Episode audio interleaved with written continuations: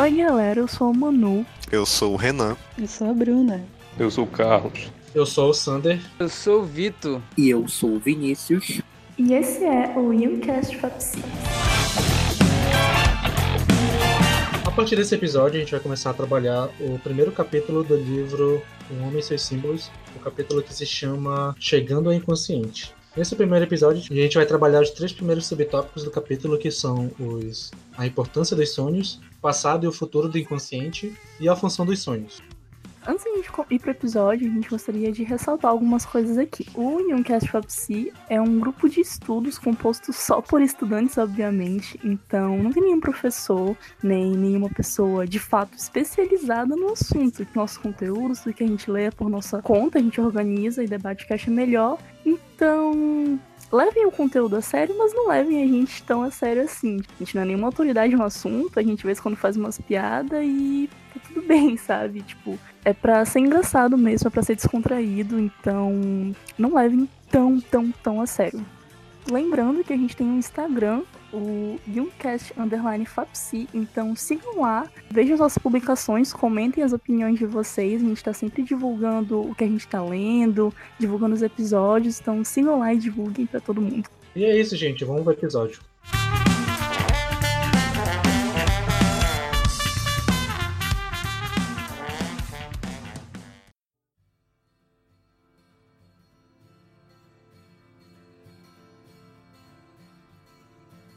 Então, beleza, antes de a gente começar a falar do livro, do capítulo em si que a gente vai trabalhar, a gente pode falar um pouco sobre o prólogo, né? Onde o editor do livro, John Freeman, vai contar a história mais ou menos de como foi que ele chegou até o, até esse livro ocorrer, porque ele meio que foi um dos responsáveis. Ele vai contar que tudo começou quando ele fez uma entrevista com o Jung para a BBC, e que a partir dessa entrevista, já nos últimos anos de vida do Jung, eles dois se tornaram amigos, ele começou a, a ter um contato frequente com o Jung. E um, e um carinha de uma editora viu a entrevista, né, e queria transformar a obra do Jung em algo que fosse mais palatável para o público geral. Aí ele tentou convencer o Freeman a tentar os dois irem atrás do Jung para convencer o Jung a escrever um livro que tivesse uma linguagem mais simples. Então, esse editor em específico é o Fox.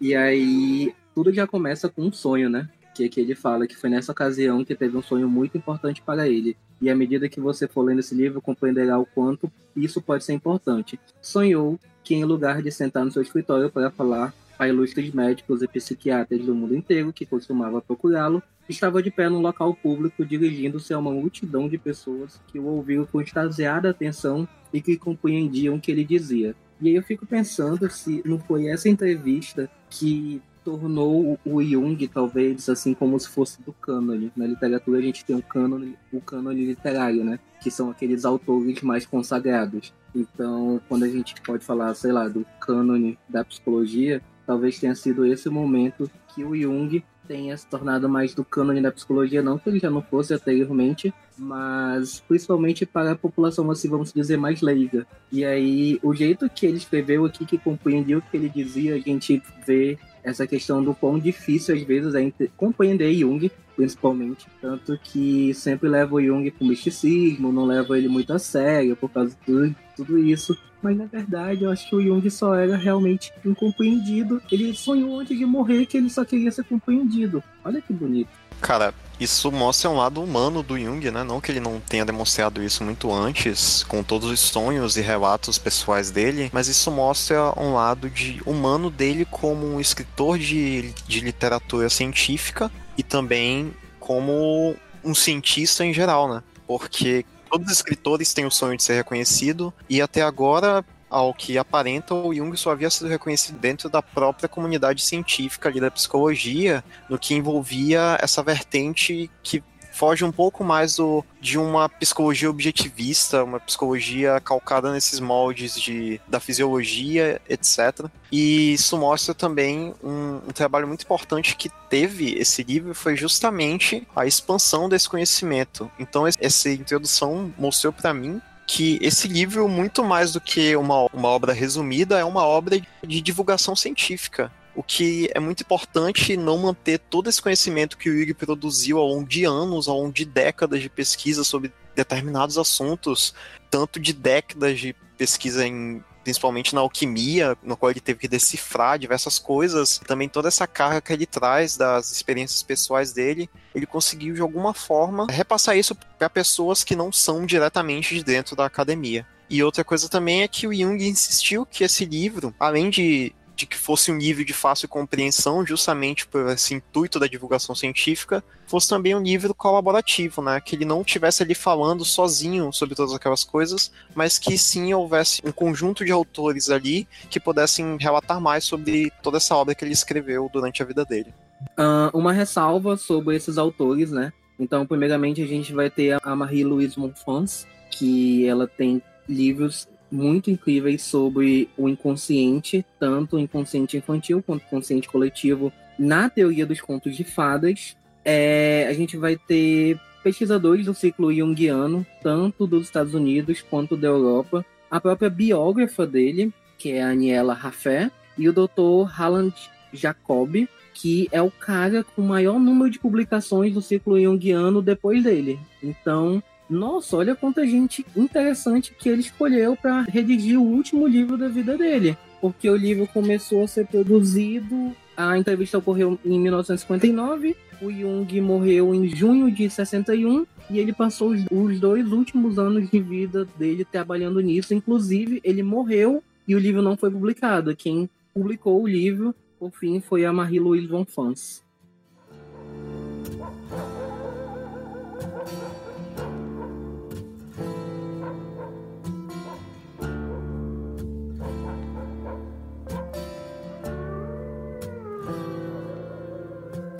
Bem, agora entrando no capítulo, né, o capítulo que a gente vai trabalhar, que é o primeiro capítulo do livro, que é o chamado Chegando ao Inconsciente, que é escrito pelo próprio Jung, e vai ser o capítulo que a gente vai debater desses próximos três episódios, que a gente vai dividir. Nove subcapítulos, a gente vai pegar três em cada episódio. E os três que a gente vai tratar hoje, o primeiro vai ser a importância dos sonhos. Pegando um geral desse capítulo, mais ou menos o vai começar falando sobre os símbolos, que é algo que a gente já tinha comentado alguns episódios anteriormente.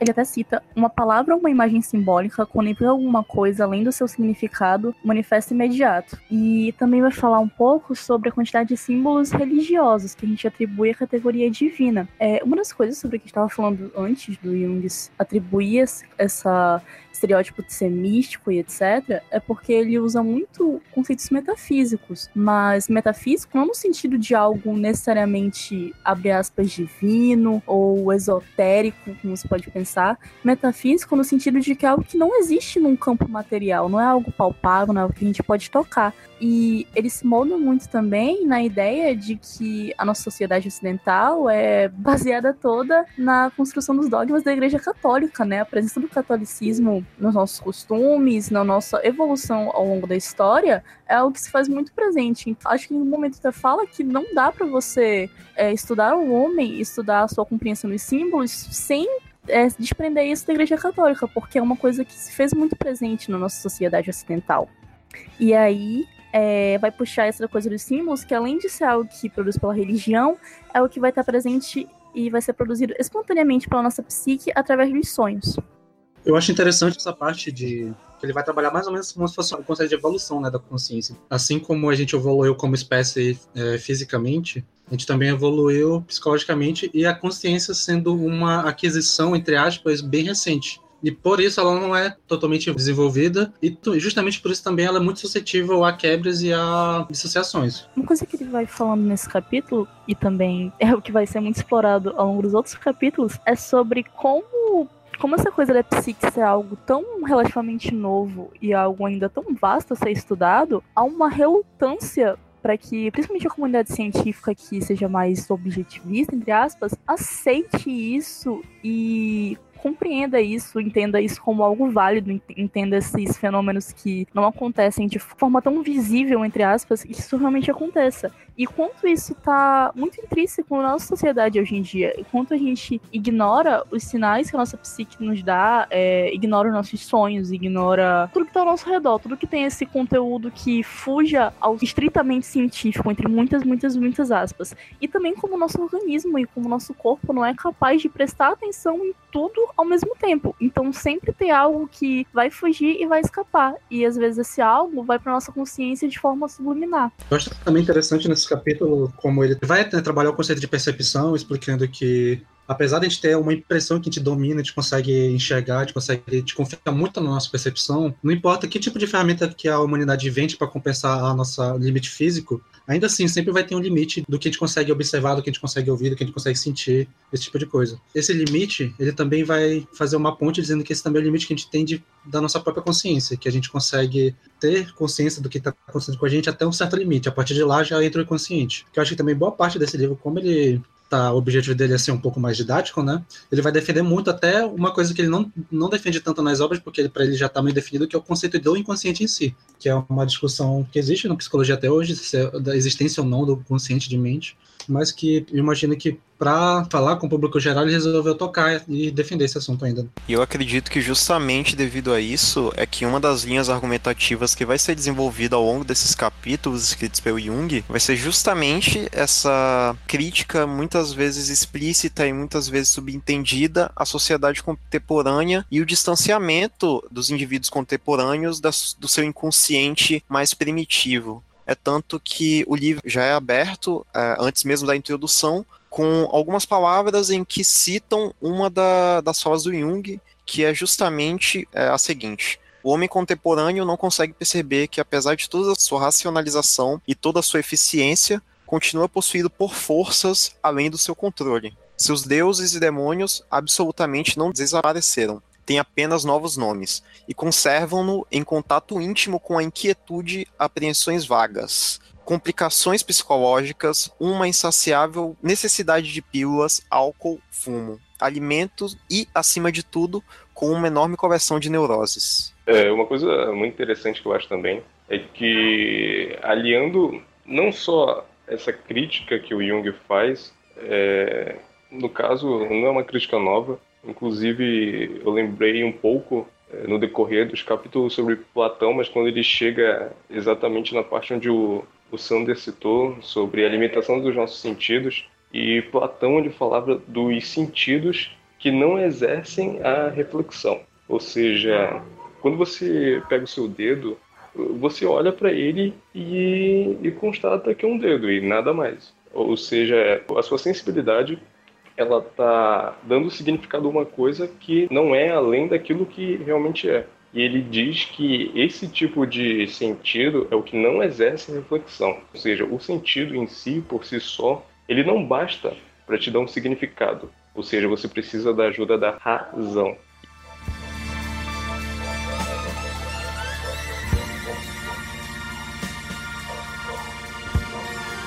Eu acho interessante que o Jung ele vai trabalhar um conceito que a gente pega muito na psicologia, principalmente na parte já de neuropsicologia, que é o conceito de limiar de percepção, que é quando você é exposto a um estímulo e que se você ficar sendo exposto a esse mesmo estímulo por muita frequência, você acaba deixando de prestar atenção nesse estímulo. Teu, nível de atenção quanto esse estímulo vai diminuir. Tipo, quando tá num, num lugar que tá tendo um barulho muito alto, se tu fica lá por muito tempo, depois de um tempo tu para de prestar atenção no barulho. Esse limiar de percepção que tu tem, ele vai sempre diminuindo. E ele usa isso para explicar como funciona a dinâmica entre o consciente e o inconsciente, que qualquer coisa que saia desse limiar de percepção do consciente vai acabar indo para o inconsciente, lá não vão ser, não vão ser perdidas. Ele até dá o exemplo de como se fosse estar focando com uma holofote em um campo escuro. Tipo, não é porque a luz não tá chegando em algum lugar que aquilo deixa de existir, ela só tá em destaque na hora que você está usando, que você está precisando daquilo. Eu quero aqui, eu quero aqui falar de um tema que a princípio ele começa falando basicamente, dando uma explicação, depois ele sintetiza, né, que é basicamente a síntese seria pois a psique não pode conhecer sua própria substância. Ele basicamente argumenta em cima disso falando de que através das nossas percepções, né, nós temos ali o nosso o estímulo que vai gerar a gente a compreensão daquele fenômeno e esse fenômeno captado pelas nossas percepções vai ser transformado em elementos psíquicos. E dentro da mente, esses fenômenos tornando-se acontecimentos psíquicos cuja a natureza nos é extremamente desconhecida. Logo, pelo fato de que toda essa transformação dos elementos da realidade se tornam dentro do nosso cérebro, dentro do nosso inconsciente, elementos psíquicos, a gente por não conseguir compreender esses elementos psíquicos, a gente tem essa ideia de que a psique não pode se compreender-se a si própria. Logo após, a, dentro depois de do, um parágrafo, ele termina um parágrafo, no outro, no final dele, ele fala: do ponto de vista histórico, foi o estudo dos sonhos que permitiu inicialmente aos psicólogos investigarem o aspecto inconsciente de ocorrências psíquicas conscientes. Logo, através dos sonhos, foi uma das primeiras formas que a gente conseguiu de tatear ali alguns aspectos da psique, conseguindo identificar esse fenômeno, e que já era, de certa forma, a gente já conseguia compreender ali, a gente já conseguia ver o que que era, mas a gente não conseguia pôr isso dentro dos parâmetros científicos. A gente consegue tatear esses primeiros conceitos sobre o inconsciente. E fundamentado nisso, nessa observação, é que os psicólogos admitem a existência de uma psique inconsciente, apesar de muitos cientistas e filósofos negarem a existência. Argumentam ingenuamente de que tal pressuposição implica a existência de dois sujeitos, uma linguagem comum de duas personalidades dentro do mesmo indivíduo. E logo após ele vai constatar que é exatamente isso. Dentro de um sujeito, a gente tem duas personalidades distintas. Aquela que a gente consegue compreender como sendo consciente, aquilo que a gente tem com completo controle, digamos assim, e uma personalidade incógnita que viria a ser o inconsciente. E eu achei esse trecho muito espetacular justamente porque várias vezes tu se depara com pessoas, tipo, caçoando da psicologia, é, caçoando, tipo, de forma, de forma assim, embasamento, claro, sobre a existência ou não do inconsciente, etc. E esse texto me elucidou bastante sobre essa questão. Próprio Jung, é, quando ele era bem mais novo, ele percebeu, assim, existir dentro dele duas personalidades. E aí eu acho que é no Memórias que ele fala isso. Eu não sei, foi numa palestra da Lilian Zurba que eu vi. E aí eu acho que no livro vermelho também tem sobre isso. Sim, e ele até cita que, no caso, é essa dissociação entre o consciente e inconsciente que gera patologias, né, neuroses e outros problemas psíquicos.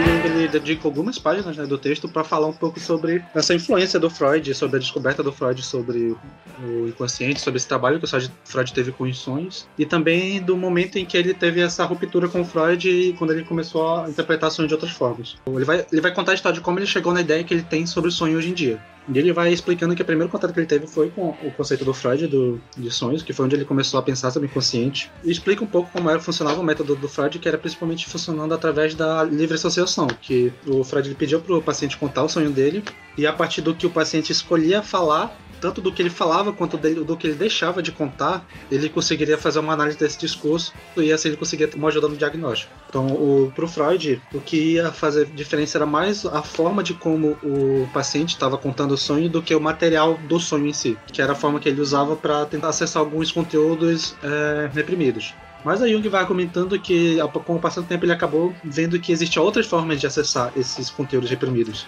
Que ele dá até no livro o exemplo do professor que estava andando na Rússia e tal, ele teve umas viagens olhando o, o alfabeto cirílico e tal. E ele depois falou sobre hipnotismo, sobre meditação, algumas outras formas que também chegavam para acessar esses materiais imprimidos, que é o que a psicologia chama de conteúdo recalcado. E ele começou a pensar que talvez o sonho não fosse só para isso, o sonho tivesse algo mais importante do que só uma forma de acessar esses conteúdos. Pô, sempre quando a gente fala de Jung e Freud, a gente chega naquele limite de tipo, ah, o Freud ele tinha uma metodologia, até que eu percebi que a metodologia era limitada porque tal coisa é, é muito maior do que a gente pensa, sabe? É, é sempre isso, a gente se deparou é, com esse dilema nos sonhos, no inconsciente. Eu acho que em toda obra do Jung é sempre avaliação das coisas que são maiores do que realmente são só pegando o gancho que o pessoal já falou, é, ele fala que esse problema da livre associação é justamente de que a pessoa ela tenta se afastar daquilo que ela não quer saber sobre si mesma, né? Ele recua em relação a, a esses medos, a esses sonhos que ele não considera bons e também não, não quer que isso faça parte da personalidade dele. Ele ele quer fingir que isso é uma parte dele que não é real. Eu tenho uma anotação aqui que eu não sei se se trata disso, mas é basicamente o Jung falando. Concluí, seguindo esta linha de raciocínio, que só o material que é a parte clara e visível de um sonho pode ser utilizado para a sua interpretação. O sonho tem seus próprios limites, sua própria forma específica, nos mostra o que a ele pertence e o que é dele se afasta enquanto a livre associação, numa espécie de linha zigue-zague, nos afasta do material original do sonho. O método que desenvolvi se assemelha mais a um movimento circunvolutório, cujo centro é a imagem do sonho. Trabalho em redor da imagem do sonho e desprezo qualquer tentativa de um sonhador para dela escapar. Inúmeras vezes, na minha atividade profissional, tive de repetir a frase: Vamos voltar ao seu sonho, o que dizia o sonho. Então acredito que basicamente a maior discordância é justamente fugir dessa interpretação através da livre associação e se ater ali ao sonho e o simbolismo que ele vai trazer de acordo com a carga sociocultural do indivíduo que está sendo ali examinado, não, mas que está tendo ali o seu sonho interpretado em busca de de alguma compreensão. Ah, eu acho que também uma coisa interessante que ele vai comentar, que é a respeito do termo misoneísmo, que ele vai explicar que é, ele dá um exemplo, né, falando sobre como seria o medo do desconhecido, e que ele vai fazer uma paralela em que a psicologia, por ser uma ciência nova e também por estudar uma parte relativamente nova também que a gente conhece, que é a consciência, ela passa muito por essa coisa do medo do, do desconhecido. E principalmente a parte da psicologia que vai trabalhar do inconsciente, ele meio que afirma que sofreu um pouco desse medo de como a gente não tem como comprovar com um experimento, coisa ela é meio relegada, porque a gente tende a viver num mundo que tudo seja muito prático, muito fácil de comprovar, algo bem, bem centrado. Tem uma hora que ele diz bem assim, ó. Até aqui nada se pode objetar contra a teoria de Freud sobre a repressão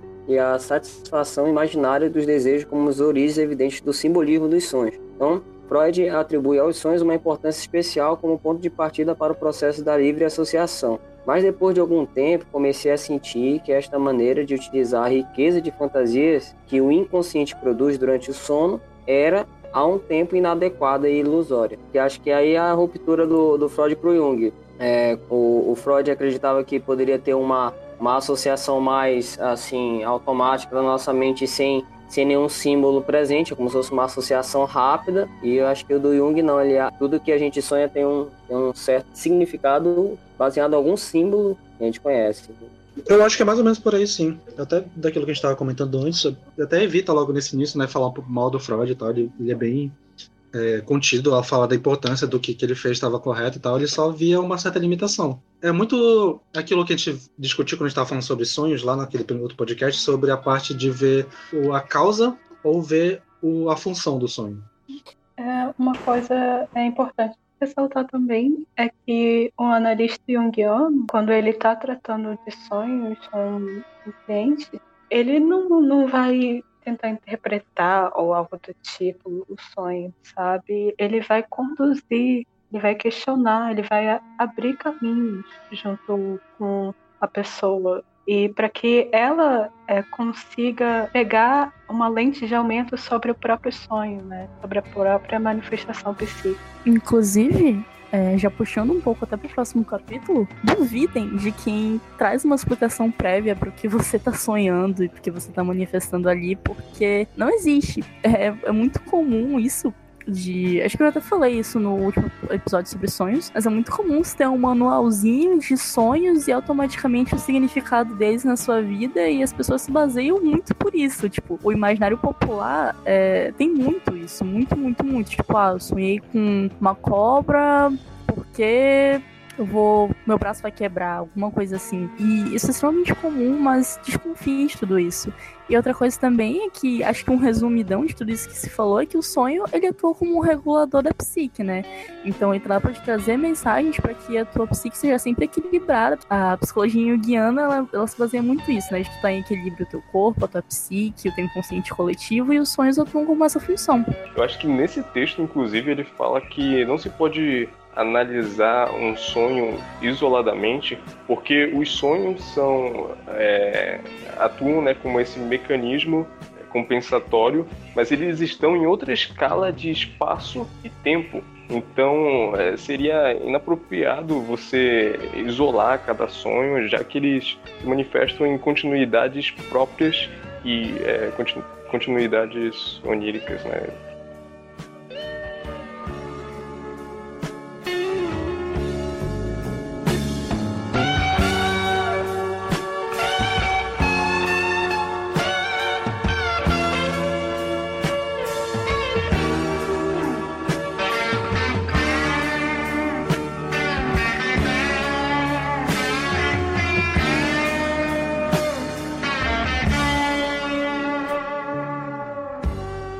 Gente vai falar agora então sobre o segundo tópico, né? Que é o tópico o passado e o futuro do inconsciente, que é basicamente onde Jung vai argumentar sobre como funciona o mais ou menos o inconsciente e ele vai meio que tentar refutar a ideia do Freud de que o inconsciente ele é só um repositório de material reprimido, né? Ele vai tentar trabalhar o inconsciente até trazendo que o caso falou ainda agora, que ele vai trazer que o inconsciente é um pouco mais vasto que o Freud traz. Ele começa o texto desse segundo capítulo falando dois pontos essenciais a respeito dos sonhos que o primeiro é que o sonho deve ser tratado como um fato a respeito do qual não se fazem suposições prévias, a não ser a de que ele tem um certo sentido. E em segundo, que é necessário aceitarmos que o sonho é uma expressão específica do inconsciente. É, logo após disso, ele vai falar que temos de ponderar que o sonho, né, ou ele é causal, isto é, há uma causa racional para sua existência, ou de um certo modo intencional, ou ambos. Isso aí vai cair naquela parte que a gente vai ver na, na última, uma das últimas partes do terceiro capítulo, que são os sonhos que geralmente acontecem devido à conduta né, do indivíduo que está sendo de alguma forma divergente do comum. E esse sonho, querendo ou não, acaba sendo uma coisa que é causada pelo indivíduo ao mesmo tempo que é reflexo do inconsciente, que ao mesmo tempo que é reflexo da consciência. E de outra forma também, que é o sonho causal, que é mais simples de se compreender, que há uma causa racional para a existência desse sonho, né? Geralmente são sonhos mais simples e que a gente consegue ali compreender mais ou menos de onde eles vêm, etc. Sendo que você compreender de onde um sonho vem, eu acredito que seja um pouco impossível, mas ainda assim são aqueles sonhos que a princípio você consegue imaginar de onde eles estão vindo, você consegue identificar uma causa por trás deles. É, eu acho que nesse capítulo, o Jung ele vai trabalhar mais ou menos como funciona essa dinâmica né, entre o consciente e o inconsciente. Ele vai focar muito na parte falando sobre esquecimento, né? Que ele vai dar muito exemplo de como o esquecimento funciona, de como a gente tem conteúdos que a gente acha que esqueceu, mas só... na verdade a gente nunca esquece de nada, né? Tudo que a gente passou na vida, ela sempre vai estar guardada em algum lugar do nosso consciente. E que contato com coisas mínimas, com um cheiro que a gente não anos atrás, consegue refazer essa memória, mesmo que a gente não tenha é, percebido que esse conteúdo foi passado pra gente, mas a gente consegue fazer esse resgate desses materiais.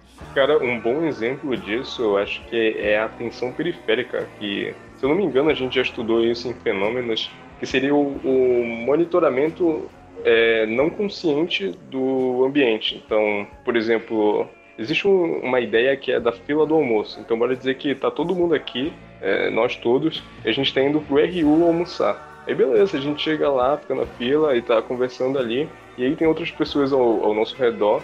E aí, em determinado momento eu tô conversando com vocês e alguém perto de mim fala Carlos. E apesar de dessa palavra ser como qualquer outra, por ela ser o meu nome, ela tem um significado especial para mim. Ou seja, automaticamente, durante todo o diálogo das outras pessoas, uma única palavra me chamou a atenção. Ou seja, a, a minha consciência ela estava num processo de registro e avaliação dos estímulos é, ao meu redor, sabe? De forma inconsciente até. É, seria essa operação em nível perceptivo não consciente. Um funcionamento bem, bem interessante de como funciona a, a nossa percepção. Né? O Jung fala sobre. Ele cita, né? Um exemplo pro. Vou trazer para puxar a sardinha para mim, talvez do que seria uma intertextualidade que é citar algo muito parecido. E aí ele leu alguma coisa do Nietzsche, e aí a partir daí ele começa a ver uma relação com um livro que ele anteriormente já tinha lido. E aí a gente vê, evidentemente, um caso de intertextualidade, mas há outras correntes críticas literárias também, principalmente do professor Roberto Pontes, da UFC, que a gente chama de teoria da residualidade. E a teoria da residualidade, ela fala justamente de elementos que às vezes perpassam de uma cultura para outra, só que são falas completamente literárias. Então, olhando para um lado psicológico, eu consigo perceber que é uma forma, às vezes, até inconsciente. Então, por exemplo, a gente vai ter a, a questão do boto. Ok? A gente vai ter aqui o boto na Amazônia, uma forma hipersexualizada e tudo mais.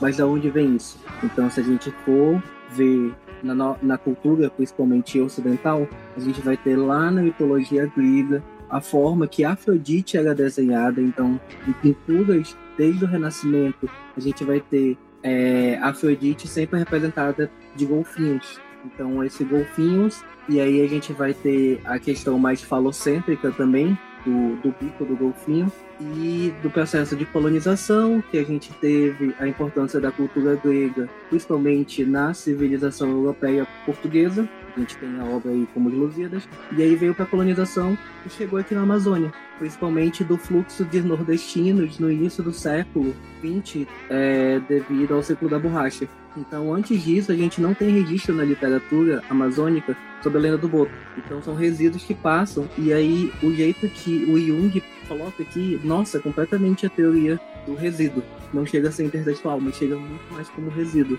Cara, eu, eu entendi o, o, que tu falou e, e, faz realmente sentido, mas eu acho que o Jung ele propõe uma, uma solução até da própria psicologia dele, que é o inconsciente coletivo, onde existe todo tipo de conhecimento, eu coloco conhecimento é, como uma visão geral de comportamento, ideia, é, arquétipo. Então, se nós somos todos regidos por um grande inconsciente, as mesmas ideias podem surgir hoje, aqui, agora e daqui a 50 milhões de anos, entendeu? É, mas faz sentido. Sim, sim. E aí, para ilustrar um belo exemplo sobre isso, Carlos, uh, na mitologia aborígene, lá da Austrália, a gente vai ter o Dream Time, é o tempo dos sonhos. E aí, para uma certa, um certo grupo, existia uma cobra, e aí eles têm até o toteísmo, acho que fala em, em Totem Tabu do Freud. Se eu não me engano, eu estudei antropologia. Enfim, e essa cobra, ela meio que cuspiu as civilizações de lá. E aí eles têm um totem e é endeusam. E aqui na Amazônia, eu só não lembro a etnia exata, mas acontece a mesma coisa. Então, seria uma cobra grande que teria cuspido várias tribos indígenas, e aí o percurso dela abriu os rios. E lá na Austrália abriu os grandes canyons que tem lá. Então a teoria do inconsciente coletivo cabe perfeitamente nesse exemplo. Agora, trazendo um pouco no texto para a gente concluir mais ou menos esse capítulo, tem uma parte aqui que o Jung fala que, assim como o consciente pode se desvanecer no inconsciente, novos conteúdos que nunca foram conscientes podem emergir que aí ele continua dizendo que a descoberta de que o inconsciente não é apenas um simples depósito do passado, mas que também está cheio de germes de ideias e situações psíquicas futuras. Trazendo o título, né, o futuro e o passado inconsciente, que ele vai concluir que no inconsciente tem tanto coisas que a gente viu e resolveu recalcar ou não, não deu devida atenção e está guardado, como também tem toda uma gama de ideias que a gente ainda não concebeu mas que a gente pode acabar trabalhando um dia que está tudo lá guardado. Então o consciente não seria só um depósito de, de conteúdo recalcado, ele seria mais uma gama ampla que é daqui onde a gente vai tirar a parte de arquétipos, processo coletivo e tal. Ele vai citar um exemplo de alguns cientistas né, que tiveram epifanias, que tiveram algumas ideias em momentos que estavam pensando muito que seria uma forma de comprovar com exemplos de ocasiões na história que aconteceram essas experiências, entre aspas, místicas, em que algumas pessoas tiveram um momento de iluminação e tiveram uma grande ideia, mas que ele vai explicar que isso faz parte do inconsciente também. E ele fala sobre isso como também dizendo que é como se nenhuma ideia fosse 100% nova. É como um conjunto de memórias, é, conteúdo inconsciente, conteúdo consciente, consciente coletivo, que traz à tona né, nesses artistas, nessas personalidades que tiveram grandes ideias iluminadas, né? Que na verdade eram reaproveitamentos, entre aspas, de conteúdos que poderiam ser inconscientes.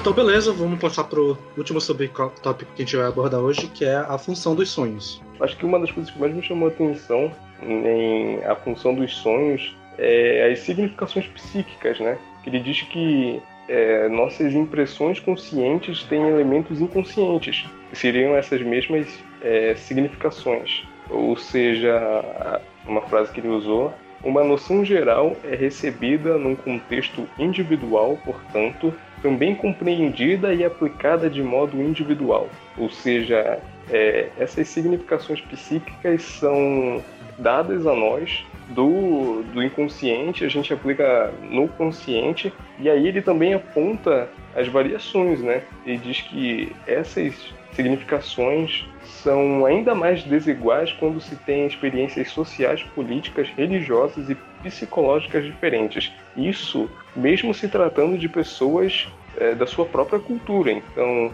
é, é, tipo, eu vou ter todas essas variantes que serão muito mais diferentes da, da tua, Sander, por exemplo. E elas serão ainda mais se você for de uma cultura completamente diferente. Então, é para mostrar como o ser humano está sendo regido por esses conteúdos do inconsciente. E aí também ele dá prosseguimento e diz que quando tais associações variam de intensidade, elas são capazes de mudar o caráter, entre aspas, normal de um conceito.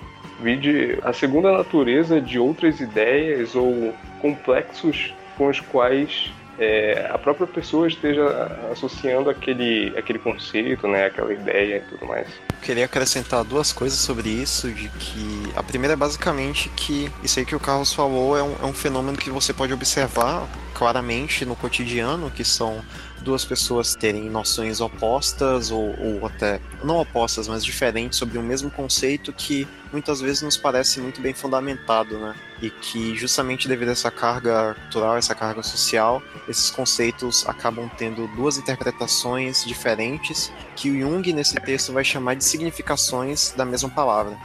E a segunda coisa é basicamente é, isso em relação aos sonhos mostra que muitas vezes na compreensão do sonho, né, mesmo que um conceito ali pareça estático, nenhum conceito dentro dessa questão é estático, né? Todos os seus conceitos são diretamente influenciados pelo teu inconsciente, diretamente influenciados pelo teu pelo contexto histórico, pelo contexto social em que tu está inserido, e justamente por causa disso que na compreensão de um sonho o indivíduo vai precisar buscar é, mesmo a compreensão mesmo buscar essa, essa simbologia dentro de cada conceito, é, em que cada pessoa vai ter diferentes visões de uma mesma coisa. Eu acho também que uma coisa que a gente deve citar sobre essa primeira parte do texto é logo no começo que ele vai falar um pouco do que a natureza sem sentido dos sonhos. Porque ele vai argumentar que normalmente quando a gente está no nosso dia a dia, quando a gente vai fazer uma linha de argumentação, quando a gente vai explicar algo para alguém, quando a gente está numa conversa, a gente sempre tenta deixar a coisa mais simples e direta possível para que a nossa mensagem seja entendida de facilmente. Mas ele vai argumentar que nos sonhos isso já não acontece, porque os sonhos utilizam uma linguagem simbólica, que eles têm uma textura diferente, que eles acumulam é, mensagens diferentes e que o sonho simbolicamente não tem a preocupação de ser uma história linear. Isso já, já dá margem à crítica que o Jung faz com a, com a classificação que o Freud usa para a decifração dos sonhos. Porque se a gente levar em consideração essas significações psíquicas sendo algo de extrema singularidade, sendo completamente subjetivas, uh, não tem como você é, interpretar um sonho por rotulação. Posto que lá na, lá na importância dos sonhos, o primeiro capítulo que a gente abordou, ele fala que o homem o ser humano produz símbolos inconsciente e espontaneamente em forma de sonhos. Então, se, se essa produção já vem carregada com as significações psíquicas, é, é completamente impossível a gente traçar um parâmetro. E aí é, é muito pertinente como Jung faz essas críticas que, assim, desde o princípio eu não consigo ver o Freud mais da mesma maneira. É, até porque o que o Jung fala, né, sobre esses significados dos sonhos, que depende de cada um, é porque também é uma coisa bem óbvia, de que depende do que essa pessoa conhece, né, de quais significados essa pessoa conhece, de, em, a que nível ela teve acesso. E também a que nível de emocional ela atribui a cada coisa, a cada elemento desse sonho. Acho que teve uma, um exemplo que a gente deu meio no, no outro episódio sobre sonhos, que foi até o da Manu falando de ônibus, né? Que ela falou que sonhava constantemente sobre estar atrasada, sobre ter horário de ônibus e tal. E eu acho que ele até chega a citar alguma parte assim de que algumas coisas cotidianas que pra gente parece que não tem muita importância, como pegar um trem atrasado, ou alguma, ou alguma porta que não abre, alguma coisa bem que a princípio parece ser simples, vai ter toda uma carga emotiva que a gente não consegue conceber tu, tanto do que a gente vem discutindo dessa parte de que a gente vai sempre atribuir conteúdo inconsciente a, a, tudo que a gente faz. Então, mesmo essas coisas mais simples do dia a dia, conexões com elas, elas vão ter uma carga porque aquela ação tem uma significância dentro da gente.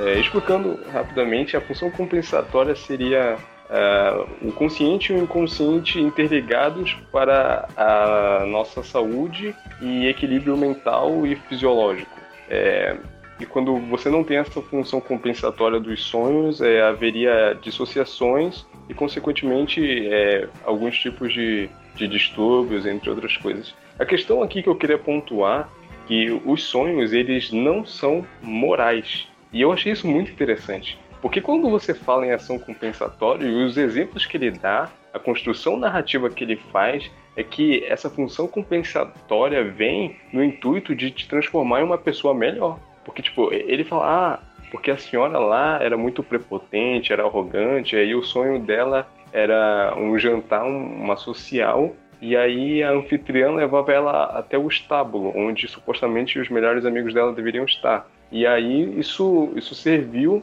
para que ela tomasse um novo rumo e tudo mais.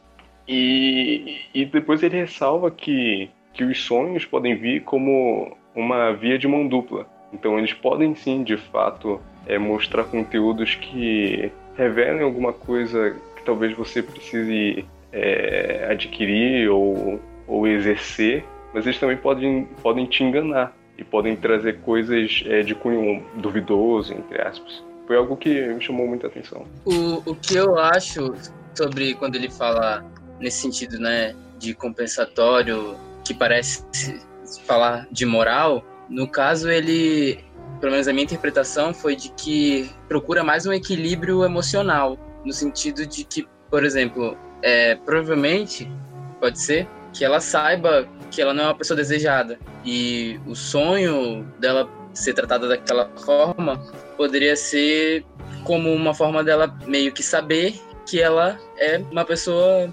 desagradável, mas não que isso vai trazer uma moralidade para ela. É só uma forma do inconsciente dos sonhos, né? Mostrarem que ela sabe disso no inconsciente. Cara, eu eu acredito que seja só o sonho realmente não tá fazendo um julgamento de valores ali. É porque aquilo ali tá te levando por um caminho que está prejudicando a psique. Eu acredito que o mesmo pode acontecer com uma coisa de forma inversa. Como ele até cita aqui, como por exemplo as pessoas que têm mania de grandeza. Mania de grandeza, se achar super potente, etc., não necessariamente é uma coisa ruim se você não está esnobando isso. Mas, da mesma forma, isso vai ser ruim para o teu inconsciente justamente porque alguma hora isso aí vai dar errado, alguma hora isso aí vai gerar algum complexo, porque tu vai se deparar ali com a realidade, tu vai se deparar que tu não é tudo aquilo e vai dar um curto na tua cabeça. Então, não necessariamente há algo de moral, mas sim porque aquilo ali tá te levando realmente, como o Vitor pontuou, e a, e a Manu, de certa forma, com o inconsciente dando sacode, aquilo ali tá te levando por um caminho que vai prejudicar a tua consciência, né? Vai causar alguma dissociação, pode causar algum complexo, neurose, etc. No final do texto, né, já encaminhando pro final do texto, ele vai criticar uma parte que ele vai falar sobre essa parte que a gente está citando o episódio todo sobre manuais, sobre forma de interpretar sonhos de uma forma muito direta, por tudo que a gente já falou hoje sobre o episódio. Mas ele também fala que uma parte importante que eu acho que ele vai acabar citando pelo resto do livro, que é uma hora que ele vai falar sobre os motivos. Que seriam alguns símbolos com que símbolos típicos que têm algum significado nele mesmo. Que ele vai citar o exemplo de alguns sonhos que, apesar de podem ter significâncias diferentes para cada um, mas que geralmente significam uma coisa mais, mais exata.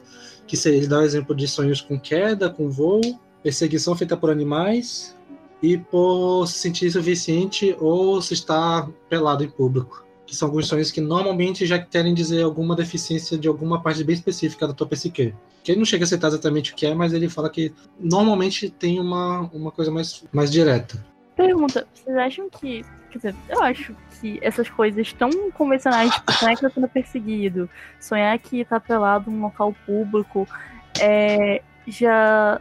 A gente já sonha com essas coisas portanto nosso imaginário que isso queira representar algo que a gente esteja sentindo, por exemplo, eu estou com ansiedade e aí eu estou sonhando com algo que no imaginário coletivo comum popular represente ansiedade. Vocês acham que seja mais por isso? Sim, como a gente já tinha até citado antes, de como é, essa a nossa cultura ela acaba penetrando a nossa consciência inconsciente e a gente já acaba pegando esses símbolos da consciência coletiva e trazendo com o mesmo significado para pessoal. E aí acaba que, de tanto a gente ouvir falar que sonhar com cobra é traição, de tanto ouvir falar sobre esse, esses manuais de sonho, a gente acaba sonhando com isso e acaba é, criando significado em cima disso. Eu acho que até faz uma rima com aquilo que a gente estava conversando sobre é, aquela parte de que por que a gente vai sonhar, é, vai pegar, por exemplo, exemplo de personagem de Shonen como exemplo para a gente utilizar na individuação, que a gente até falou que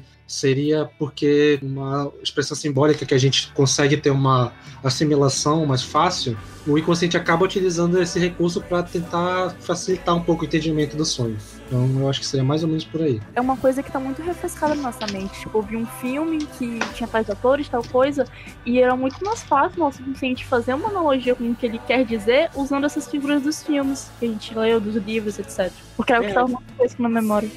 Eu acho que é por aí que funcionaria aquele, aquela tua pergunta, porque como são, é. são coisas que já estão mais fáceis de assimilar, eu acho que seria mais fácil do inconsciente trabalhar com esses símbolos, porque a gente vai ter, teoricamente, mais facilmente vai conseguir achar o significado, conseguir compreender melhor. The lunatic is in my head. Bom, gente, a gente tá se caminhando pro final do episódio. Lembrando que a gente tem Instagram agora, então sigam a gente no Youngcast Underline Fapsi, lá no Instagram.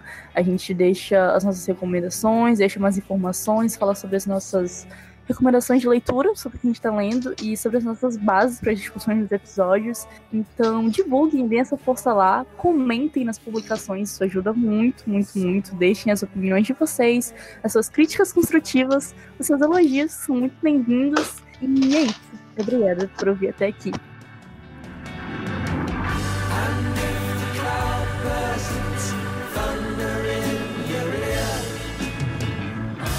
shout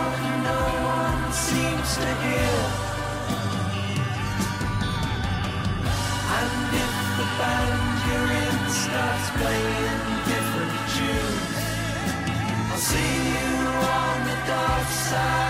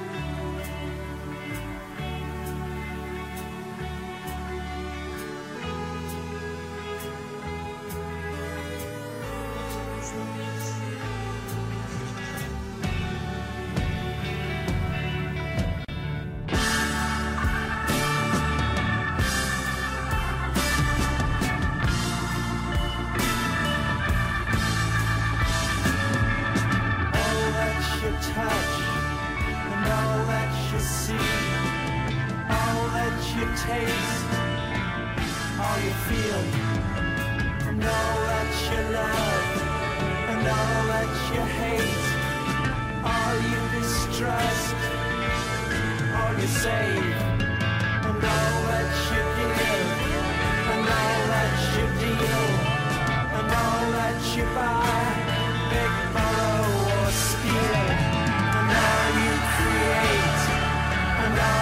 destroy And all that you do And all that you say And all that you eat And everyone you meet And all that you slight And everyone you fight.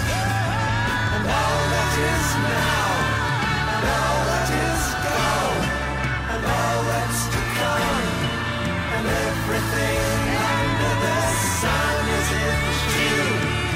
sun is it whips.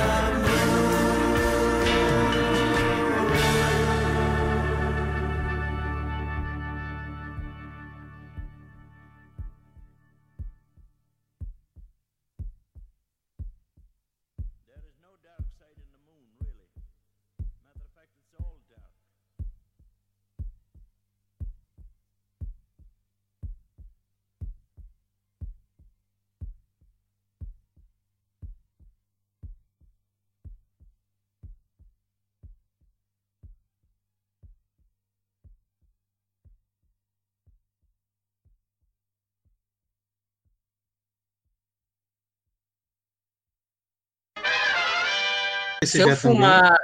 Que? Tem que dividir, tem que dividir. Esquece, esquece. Tem que dividir. Vai passando, vai passando pra esquerda. Um Jung que pisa dar. É que, sei lá, fica com medo do cigarro fazer barulho, mas não faz barulho, né? Então. Eu tô não, faz. daqui, cara. Tá tomando Só- café também? O único barulho que faz é não tá consciência mesmo. A gente tem que citar uma outra parte que eu achei incrível, que é quando ele fala sobre o livro do Nietzsche, onde tem uma história muito parecida, que posteriormente ele lê outro livro, né? Ele acha as histórias muito parecidas. Aí ele, tipo, lança a braba e fala, não, porque eu realmente achei muito parecido, né? Aí, sabe o que, que eu fiz? Eu liguei pra irmã do Nietzsche. Eu fiquei, caralho, Sim, mano. O cara é brabo, né? Esse Mandei um comedor de casado pra é bom, Não, né? eu liguei pra irmã dele porque ela ainda tava viva. Ela me falou que ela leu esse livro quando eles tinham 11 anos. A gente vai botar aquela banda, daque... aquela música daquela banda de metal americana que tem umas músicas pró-militarismo, né? Que fala sobre and Hyde. Ei, começa não.